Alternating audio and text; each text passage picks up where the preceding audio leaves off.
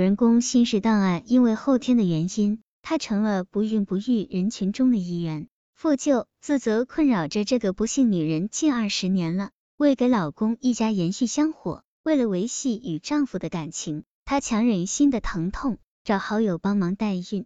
遭拒绝后，她又托好友从广州物色到一个专业代孕妈妈。就在她三十八岁生日当天，代孕妈妈来到她家，而她却要为代孕妈妈让巢离开。一个清冷的下午，不幸女人冬梅从郊区赶到成都。向记者讲述她为老公招聘代孕妈妈的辛酸经历，坚贞爱情因不孕产生裂痕。许多人都说我长得漂亮，你认为呢？冬梅说，年轻的时候有不少人追求我，可我却选择了现在的老公。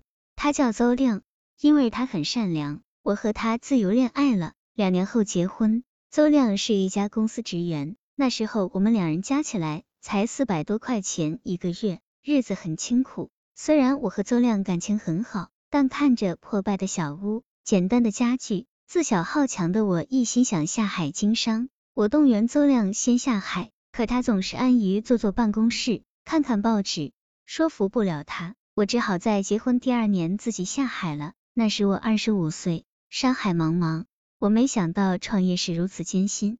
好在我还有个好老公，在生活上无微不至的照顾我。因为做生意，我每天和不同的男人打着交道，说一些虚伪的话。有人开始在邹亮面前说我坏话，邹亮的好朋友也提醒他要管一管我，免得什么时候戴上绿帽子也不知道。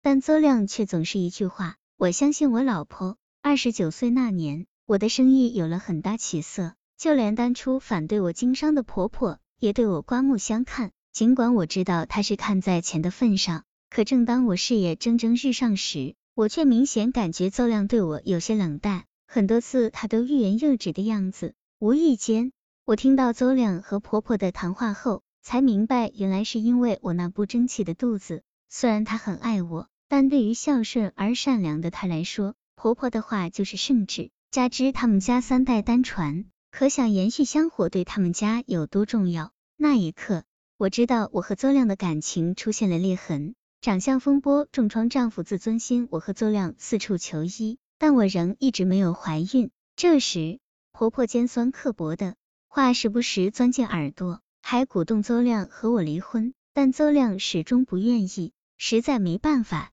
我央求丈夫去外地收养一个出生没多久的孩子，对外面的人就说是我生的。在我的央求下，他终于同意了。三十岁那年，我顺利生下一个漂亮女儿。周围邻居都前来祝贺，在丈夫久违的笑脸上，细心的我还是发现他眉头间的一丝阴霾。有女儿的生活是很丰富的，我们全家也都信守诺言，不在外人和孩子面前提起过去的事。但凡事不如意十之八九，你越不想听什么，他就越要来什么。女儿六岁生日时，一件意外的事将我和邹亮辛辛苦苦编织出来的谎言彻底击碎。女儿生日那天。邹亮多年未见的好朋友小周开玩笑的说了一句：“邹亮，我咋个觉得你女儿不像你们两人呢？”紧挨着我的丈夫一听，脸色一下子变得苍白。当天晚上，邹亮喝得酩酊大醉，那是他第一次打我，下手很重。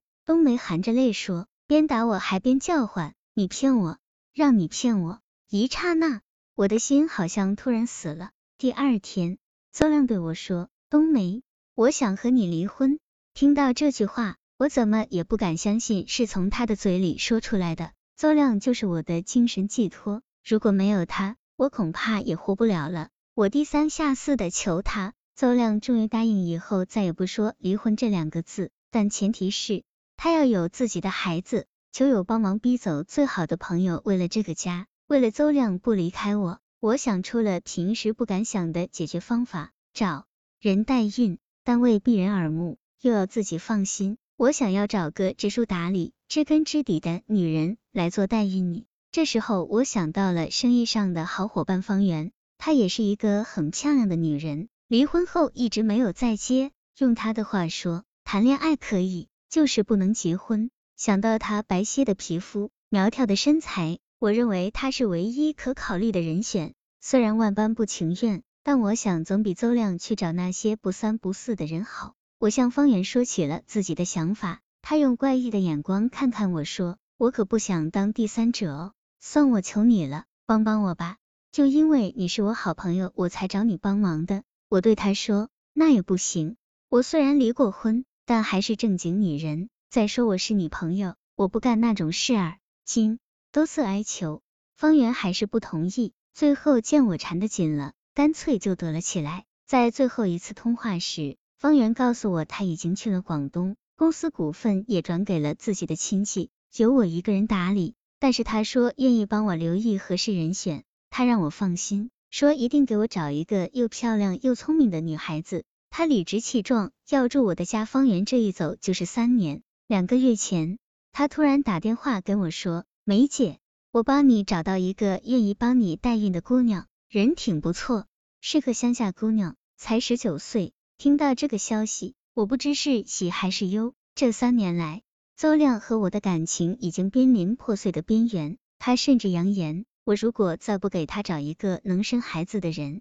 那他就自己出去找。十一月五日，方圆从广东领来一个女孩子，名叫珍珍，虽然衣着不怎么样。但眉目中透着一股灵气，的确是一个小美人胚子。我咽了咽口水，心口绞着疼，无法接受这样的事实。方圆在一旁安慰我，我万没想到，现在这个时代了，还有结发妻子为老公选情人的。我什么时候可以住进你的家？你最好是避一避。冬梅说，这是那个名叫珍珍的女孩和我见面后的第一句话，当时我就吓了一跳。最后。